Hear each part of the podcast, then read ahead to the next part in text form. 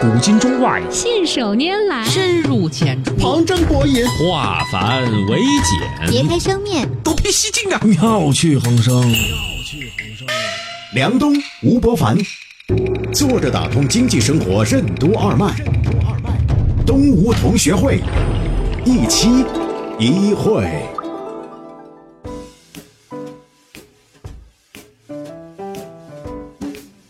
坐着打通经济生活任督二脉，大家好，欢迎收听今天的东吴同学会，我是小梁，对面是老吴，老吴你好。大家好，呃，我们知道这个吴老师一直对这个王阳明呢、阳明心学呢有很多的这个研究啊没有研究，就只是在阅读。啊，对你最近又看到了什么？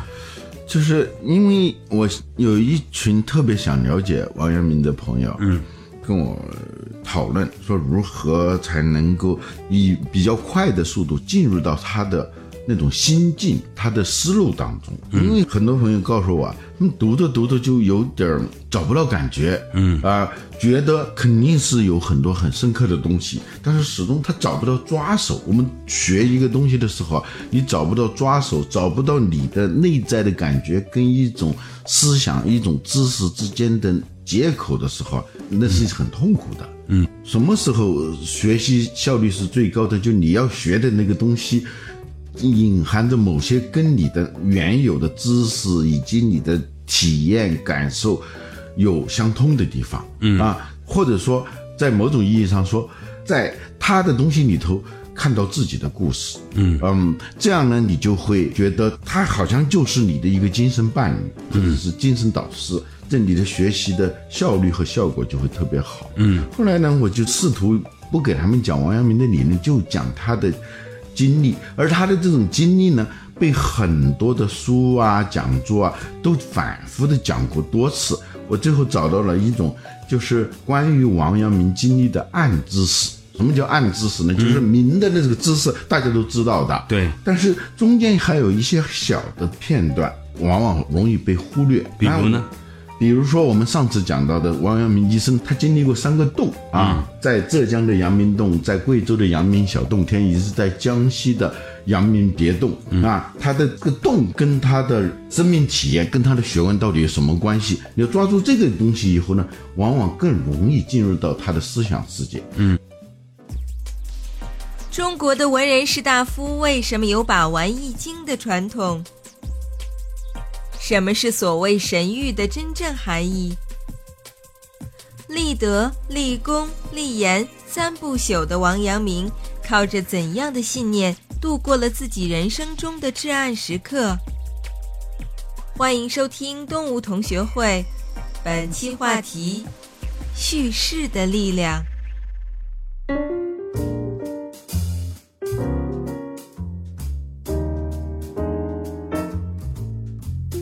最近我发现呢，很多讲王阳明的书里头，偶尔提及甚至根本不提及的一个事实，就是王阳明跟《周易》的关系。嗯，古代的文人士大夫啊，他们都有读易的习惯啊。孔子五十开始学易，嗯，他还后悔，如果我早一点学易的话，也许我的成长会更快一些啊。后来的一些。比较典型的读易的人啊，比如王安石，他重新注解了《周易》，嗯，还有张居正，嗯，他有个习惯，就是在他的座位的右边，嗯，放一本《易经》，嗯，他不是去算卦，嗯，他是随时翻到哪一页，嗯，就突然一看，哎，有时候会发生这样的情况，就是我们每个人可能都会有这样的时刻，某件事情、某句话、某本书、某个人。出现在你生活当中，看似偶然，但是呢，好像跟你此时此刻的东西很切合，一下子你就会产生一种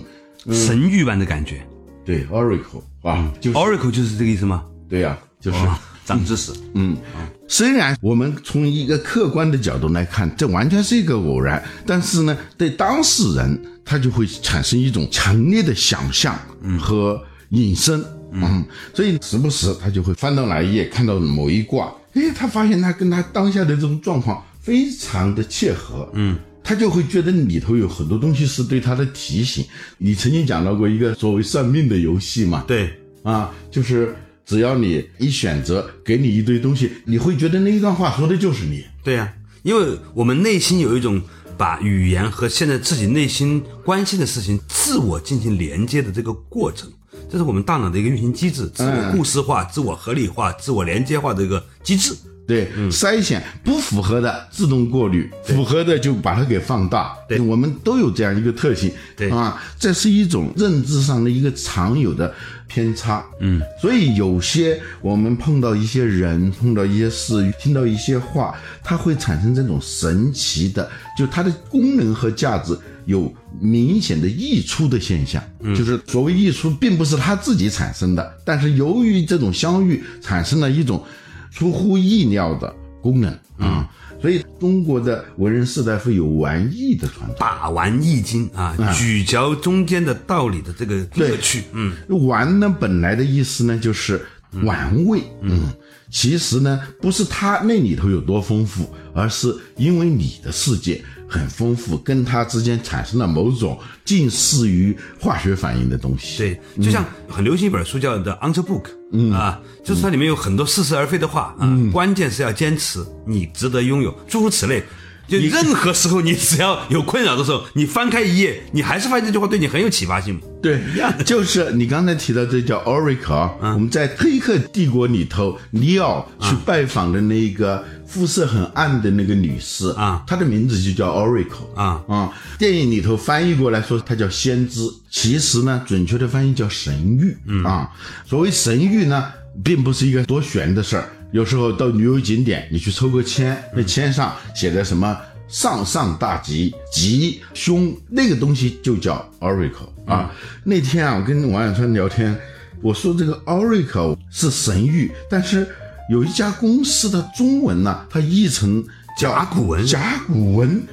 其实这个事儿他肯定知道，但是一提醒他说：“我从来没想过 oracle 跟甲骨文这是谁翻译的？”嗯嗯，我说我也不知道谁翻译还的，挺高级的哈。很高级的。那个甲骨文，它其实就是古代那个年代一种人获得神谕的方式。对，这个神谕呢，应该说在我们现代人看来呢，要打引号了，嗯，因为没有一个神谕，嗯，但是呢，它是一种特定场景下的产物。你想想，在古希腊有一个神殿叫德尔菲神殿，嗯，过去的希腊人他要遇到重大的事情的时候，战争啊。呃，或者建一个工程啊，或者跟哪个国家建立什么关系啊，等等，他都要去德尔斐那有一个神殿。这个神殿呢，本来是属于太阳神阿波罗的神殿。那个时候的希腊世界有很多的神殿，但那个神殿据说是很灵的。非常灵的。你去了以后，有一个说话疯疯癫癫的人，嗯你跟他说，他进去，他进去，据说他能听见阿波罗的话啊啊，然后再出来啊，那人看上去智力不是太正常对，啊，他就疯疯癫癫说一句不话，可能，不可能，可能不可能，可能不 可能。 就我觉得这事儿咱能干， 其实很容易是吧？就你什么问题进去，他就说可能不可能，你自己会断章取 义，到底是可能不可能不可能可能。嗯，我们学古希腊哲学的时候，不有一个著名的德尔斐神谕“认识你自己”啊在黑客帝国，利奥进去的时候，那个门那个上头就写的那句话，我们看电影的时候不会注意的啊。啊认识你自己，用我们比较纯正的汉语呢，应该是四个字啊自知知者者明明啊。 但这句话，你说可以有多少种解释？对，还有很多啊，出自德尔斐著名的神谕。这个神谕是个什么东西？一个同学问我，到底什么叫神谕？我说，所谓神谕就是你无条件相信和接受的某句话，嗯，甚至是某个人。嗯，就我们生活当中啊，现在很难碰到你无条件接受和相信的话和人啊。为什么很多心理医生的配偶或者他太太或者她丈夫？她是不会去找丈夫看心理问题的，嗯，因为什么？嗯，因为找心理医生是要找一个无条件相信和接受的人。你想想，一个妻子怎么会无条件相信和接受自己的丈夫？尽管他是个著名的心理医生呢？啊，他只会无条件反 对，反对是不需要条件的。 啊，咱说回王阳明哥啊，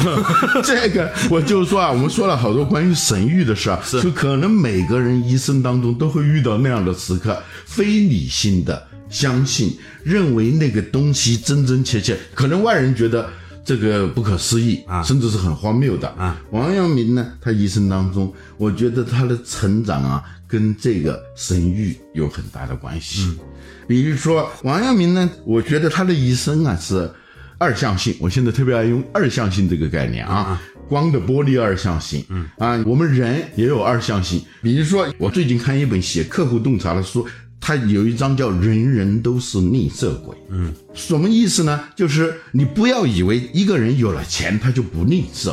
吝啬是人心里没有安全感的一种表现。嗯啊，所以即使他特别有钱的时候，他也会吝啬，是因为他内心有一种不安全感。嗯啊，但是呢，他这种不安全感在有的时候他是完全被屏蔽的啊、他往往会趋优消费，就是他会买那种很贵的，嗯，呃，很能够给自己长脸的那样的产品。但是在某些时刻，这个场景一旦消失，切换到另外一个场景的时候，他立即就进入到一种不安全感当中。嗯，这种不安全感就驱使他去购买最便宜的、最廉价的，也可以用的产品。嗯啊。我们过去认为这样的人是人格分裂，嗯不是。这本书告诉你，每个人身上都同时具有这两种特性，就趋优消费和趋低消费的特性，嗯这叫二向性。每个人身上都有这种二向性。我刚才是嗯说说回王阳明，啊，王阳明的二象性有多种啊，其中一个他是一个非常幸运的人，嗯，另一方面是一个极其倒霉的人。我们先说他的幸运啊，嗯他的幸运和倒霉怎么体现出来呢？稍事休息，马上继续回来。作者打通经济生活任督二脉，动物同学会。为什么说每个人都是活在故事里的人？以为自己偷看到了命运的剧本，对王阳明的人生态度有着怎样决定性的影响？为什么说任何一个事实最终都是被经历者的叙事框架赋予意义的？欢迎继续收听《动物同学会》，本期话题：叙事的力量。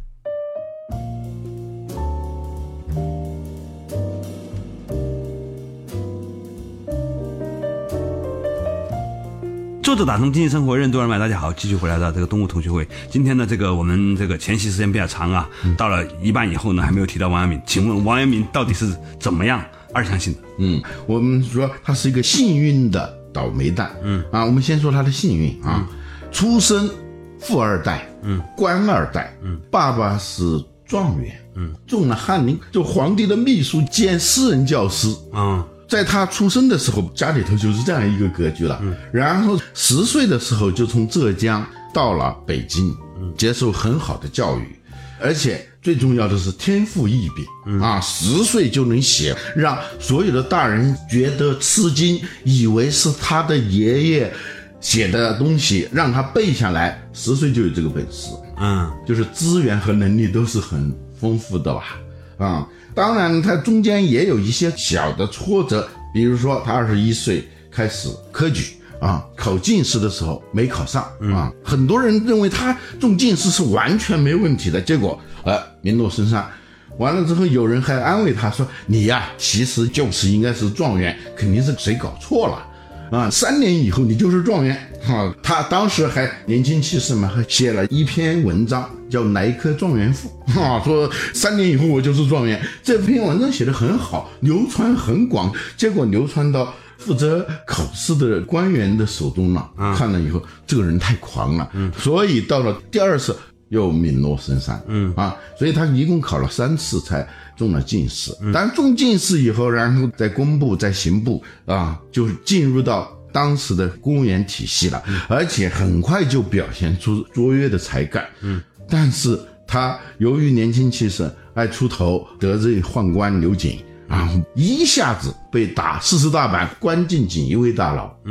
后来又出来，又发配到贵州农场，然后来又到江西啊剿匪平叛，所以他就成功啊。我们说他的成功，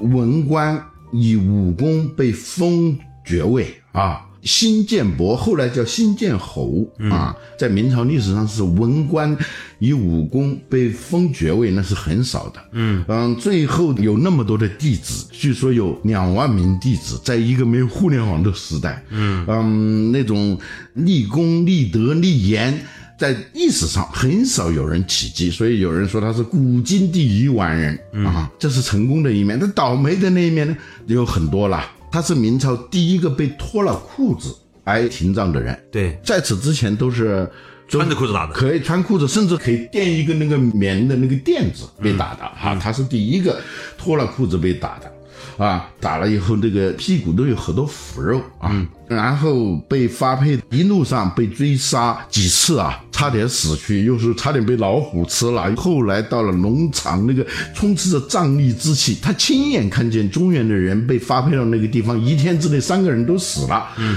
自己在那个地方语言又不通，基本上被发配到那个地方是自生自灭的那样一种状态，嗯啊，但是他都活过来了，而且活得很好啊。刘瑾迫害他的人最后被清算啊，他就重新得到重用，然后平叛七八十年解决不了的匪患，他解决了。然后宁王朱宸濠叛乱，他用短短的三十五天的时间把他给平息了，这都是很很大的功劳，嗯，嗯，功劳很大，但是呢，他一辈子就经历过太多的挫折，这做过死牢，然后立了功以后，不仅得不到表彰，还被陷害，然后颠沛流离，最后是客死他乡。嗯，还有呢，他活的岁数很短，而且一生多病，嗯，不到五十七岁就去世了、啊。在这个意义上，他是一个很倒霉的人。嗯，但是呢，你就看啊，回到我们说的那个 Oracle 对王阳明的心智的成长，他的理论的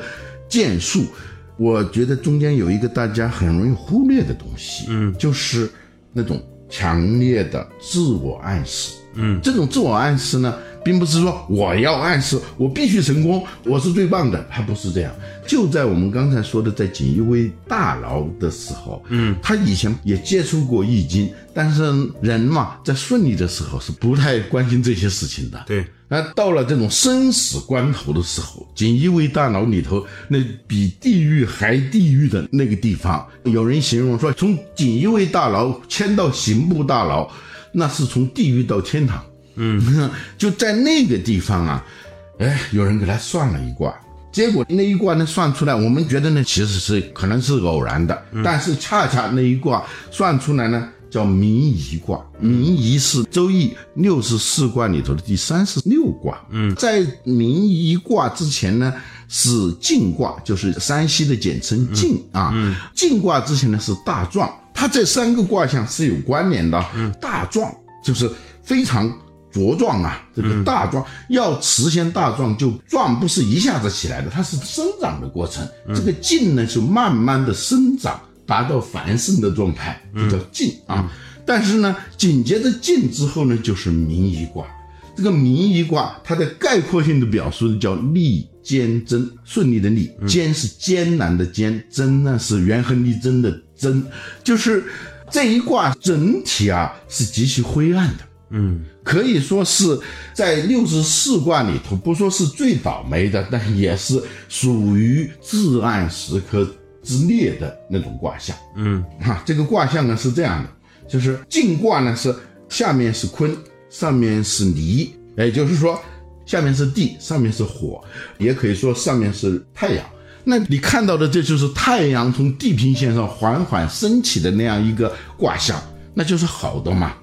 但是这个民意卦正好是倒过来的，下面是太阳，嗯，上面是地，也就是说太阳被地给压住了。这个第一感觉就要暗无天日啊，第二个感觉就是永无翻身之日，就是这样一种感觉。当然也不是说永无翻身之日，但是你要出头，你要翻身是有一个极其艰难的过程。如果这个卦象有六爻，就也就六个阶段的话，到第五爻的时候才稍许会有一些改变，但最终这一个卦象它是提醒你，它是一个试验卦，嗯就是老天啊是来试验你的。嗯，呃，就是当你站到这个卦的时候，就意味着老天啊检显你了。嗯，就是那些没有倒霉的人啊不要偷着乐，嗯他们不配。啊，你现在就已经被老天看上了，嗯就像说你当兵，你被选进特种部队了，嗯，那进去以后是地狱般的训练，这就是很有意思的。同样是艰难困苦，嗯，但是当你知道你是被选拔的，而且你接受的这些艰难困苦不仅是有意义的，是意义重大的。每一个生死关头，每一个生死考验，都是为了你将来能够成就大业的。嗯，用王阳明自己的话说叫“百死千难”，要就是死一百次，要经历一千次磨难，才能够经略四方，你才可能成为一种真正的立功、立德、立言的圣人啊。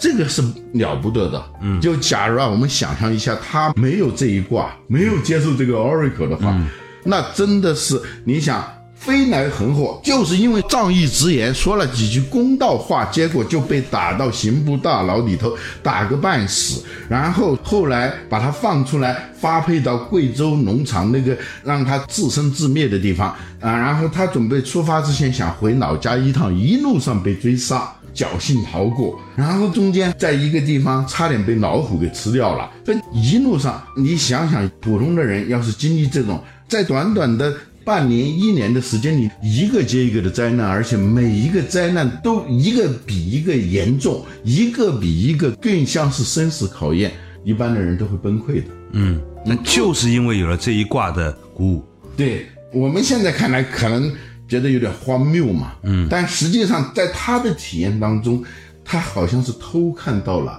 他的命运的剧本。嗯，就是我们普通人是不知道自己命运的剧本的嘛，嗯，但是他看到这个东西，至少是这一个阶段，为什么我会这么倒霉？嗯，原来哦是那样的，就像假如我们看完一个电影的剧本，或者我事先看完一部电影以后，陪着我一朋友去看电影的时候，那里头充满着惊悚悬念的时候，你会以一种特别平和的心态来对待，甚至是以一种非常激动的心情，因为别人看到的是走向深渊。走向毁灭，而你感受到的是走向辉煌。说明这个《易经》还是一个很善良的书哈。 嗯，它起码给了你一个希望的种子嘛。我们说人是故事的人啊，我们在经历事情的时候呢，如果没有一个剧本在你内心里面框着这些事情的话，这些单独的事件就会对你造成一次又一次致命的打击。但是遥远的一个辉煌的结局呢，会让你对现在的所有的经历产生某一种深刻的体验感。啊。对，所以人是要生活在故事当中的，一个个的事实它是没有什么意义的，但是一个事实它串联起来，它就有意义。这个意义其实就是故事。嗯，同样一个事实，它可能是一个令人悲伤和绝望的故事里头的一个情节，嗯，也可能是一个令人激动、令人奋发、令人振奋的一个故事里头的情节。嗯啊，这个时候你要看到，哎用我们现在的话说，要有格局，要看到整体。嗯，但是很多时候我们是看不到整体的。嗯，你也很难做到精确的预测。嗯但人生就是这样，你不能到预测清楚了你才能活。但有些时候呢，我们是会接受某种预测，嗯，这个预测实际上是不靠谱的，从本质上说是不靠谱的。你接受它和不接受它都带有明显的非理性的成分，嗯，因为你这里头你不可能有严格的事实和逻辑让你相信这个东西，嗯所谓相信，所谓信仰，其实都是在。有很多不明确的情况下，你仍然相信。如果事实都是铁定的，那就不存在相信不相信的问题了。它是一种信念。现在流行一句话叫“不是看见才相信，而是相信才看见”。嗯，你可以想象，王阳明如果不是占了这一卦，他以为他看到了他生命的剧本。而就是被动的接受一个一个接踵而来的灾难的时候，他很可能消沉，甚至可能自杀。嗯，但是这一卦我们可以把它叫真实的谎言，因为它本质上是个谎言，但是有了这个谎言以后，它引发了一系列不一样的后果。嗯啊、最后呢，这就也是一种自我实现的预言。嗯啊，你想，当他逃过追杀、逃过虎口的时候，每经历一次，他的信心就会增加一分。嗯，他会越来越相信我是那个故事的主角。嗯，所以到了贵州农场的时候，一般人都会非常消沉，住的地方都没有，住在一个破山洞里头啊，亲眼看见从中原来的三个人一天之内就都死了。然而他活的，有人说他那种状况有点亢奋，嗯，就是跟当地的人语言又不通，他跟他们交流，还跟他们讲学，嗯，